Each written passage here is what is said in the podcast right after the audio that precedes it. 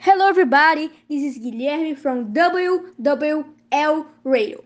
We will keep noticing the disaster in New Orleans after Hurricane Katrina.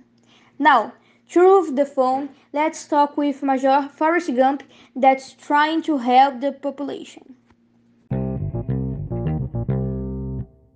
Good morning, Major Gump. How are things over there? The disaster, it's sad. So, what can we do here?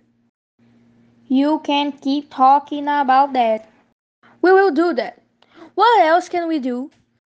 Organize people to make counts, write emails to the president, to the White House, to the governor. This is ridiculous. I'm done with the press conference until they send the results. We need here. They are not here.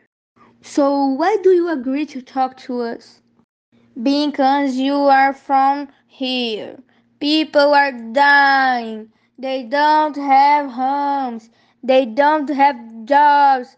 The city of New Orleans will never be the same again. So, thanks, Major Forrest Gump. We will do everything we can. We won't stop talking. Thank you. God bless New Orleans. Thank you. God bless New Orleans.